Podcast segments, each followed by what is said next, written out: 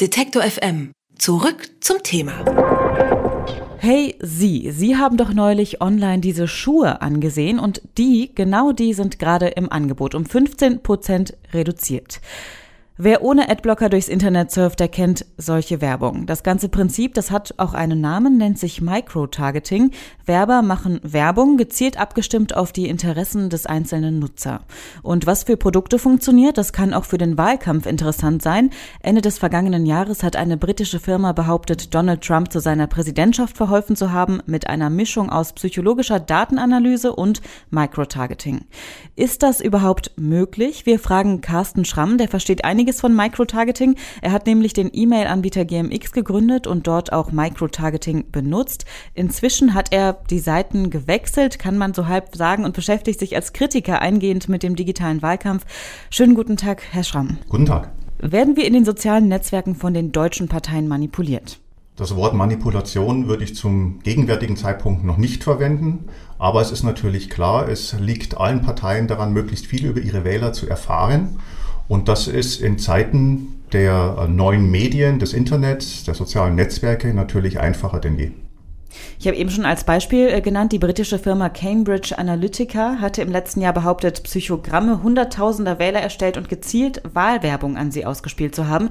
Ist das überhaupt möglich? Das ist möglich. Die Informationen, die jeder von uns im Internet hinterlässt, die reichen aus, um sehr genau äh, spezifiziert zu werden. Aber man muss auch dazu sagen, diese Psychogramme zu erstellen und die dann auch weiterzugeben, zu verkaufen, das ist das Geschäftsmodell dieser Firmen. Das ist sehr teuer. In den USA besitzen die Parteien weitaus mehr Geld für die Wahlkampagnen. In Deutschland ist das deutlich geringer. Und vor dem Hintergrund ist es in Deutschland zumindest im Augenblick noch kein ernstzunehmendes Phänomen. Das sind ja dann irgendwie zwei Schritte, ne? Also es muss ein Persönlichkeitsprofil von mir erstellt werden und im zweiten Schritt muss dann eben die Werbung an mich ausgespielt werden, so vielleicht vereinfacht gesagt. Wie funktioniert denn Schritt eins? Also wie wird denn das Persönlichkeitsprofil erstellt? Es ist so, dass äh, mittlerweile fast alle Informationskanäle, die ich im Internet nutze, seien es Webseiten, die ich aufrufe, seien es E-Mail, die ich verschicke, sei es Nachrichten, die ich über Messenger sende oder in sozialen Netzwerken auch meine Meinungen, Fotos, Informationen über mich äh, hochlade. Das alles sind Datenspuren, wie wir die nennen, und diese Datenspuren werden akribisch gespeichert. Es gibt spezielle Unternehmen, die nichts anderes tun, als diese gesamten Informationen aufzunehmen und in riesigen Datenbanken bei sich unterzubringen. Schon 2012 hat IBM äh, seinerzeit versucht, das mal hochzurechnen. Die kamen schon vor fünf Jahren jetzt immerhin auf 500 Megabyte äh, Datenvolumen pro Benutzer pro Jahr im Internet. Das ist äh, eine ganze Menge, nehme ich an. Ähm, Sie haben jetzt gesagt, das ganze Prinzip ist sehr teuer. Also in den USA kann man sich das leisten. Das weiß man, dass da viel Geld für den Wahlkampf ausgegeben wird. In Deutschland ist nicht so viel Geld äh, im Raum oder es ist nicht so viel zur Verfügung. Nutzen denn die deutschen Parteien trotzdem schon Microtargeting?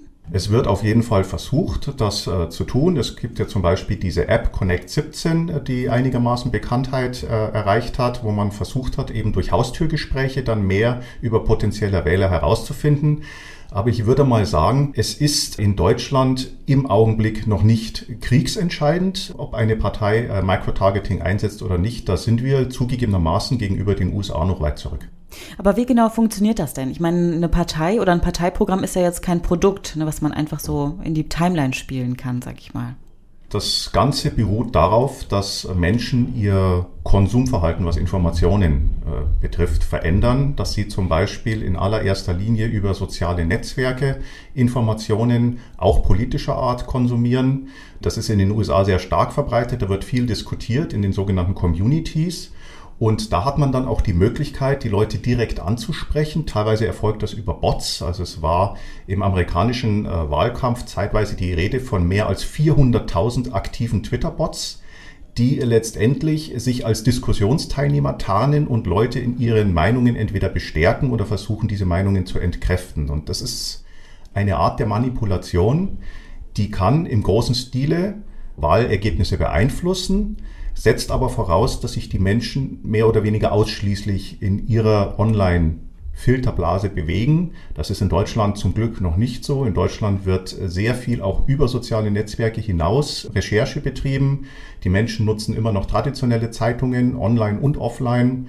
Und da ist es entsprechend noch nicht so stark, die Beeinflussung.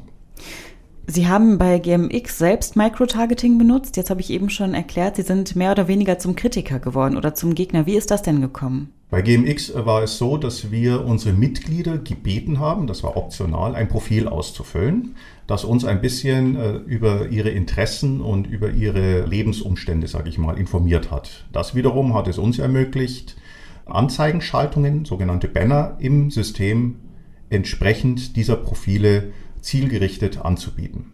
Das waren aber nur Mitglieder und das war wie gesagt freiwillig. Jetzt in den letzten Jahren sehen wir uns der, mit der Situation konfrontiert, dass die Daten, die wir im Internet hinterlassen, die werden gezielt auch diensteübergreifend erfasst, ohne dass wir dagegen irgendetwas tun können. Wann immer wir irgendwo einen sogenannten kostenlosen Dienst aufsuchen oder nutzen, seien es Messenger, sei es Tageszeitungsangebote online, seien es Spiele, werden die Daten mitgeschnitten, wird unser Verhalten mitgeschnitten, ohne dass wir davon Wind bekommen würden und, was noch schlimmer ist, ohne dass wir dafür irgendeine Mitgliedschaft eingegangen wären. Gibt es denn neben Microtargeting noch andere digitale Wahlkampfstrategien? Es gibt äh, sicherlich äh, digitale Wahlkampfstrategien, die vor allem darauf resultieren, dass man halt versucht, auf möglichst vielen Plattformen präsent zu sein. Das ist eine Sache, der muss sich die Politik beugen. Es wird zunehmend erwartet von Politikern, dass sie die gängigen Social-Media-Plattformen nutzen, um sich dort zu präsentieren. Normalerweise akzeptieren es die Menschen heute nicht mehr, dass sie zu Politikern hinreisen müssen, um zum Beispiel an einer Wahlveranstaltung teilzunehmen. Sie erwarten selbstverständlich, dass auf Twitter oder auf anderen Plattformen äh, Werbespots veröffentlicht werden, dass es da Diskussionsrunden gibt, dass sie die Möglichkeit haben, die Politiker, die sie wählen sollen, auch im Netz zu treffen. Und da müssen die Politiker einfach darauf Rücksicht nehmen. Das ist so und ähm, das wird erwartet. Carsten Schramm hat den E-Mail-Anbieter GMX gegründet und befasst sich inzwischen eingehend mit dem digitalen Wahlkampf. Zu diesem Thema war er bei uns im Studio. Vielen Dank für Ihren Besuch, Herr Schramm. Gerne, Dankeschön. Alle Beiträge, Reportagen und Interviews können Sie jederzeit nachhören im Netz auf detektor.fm.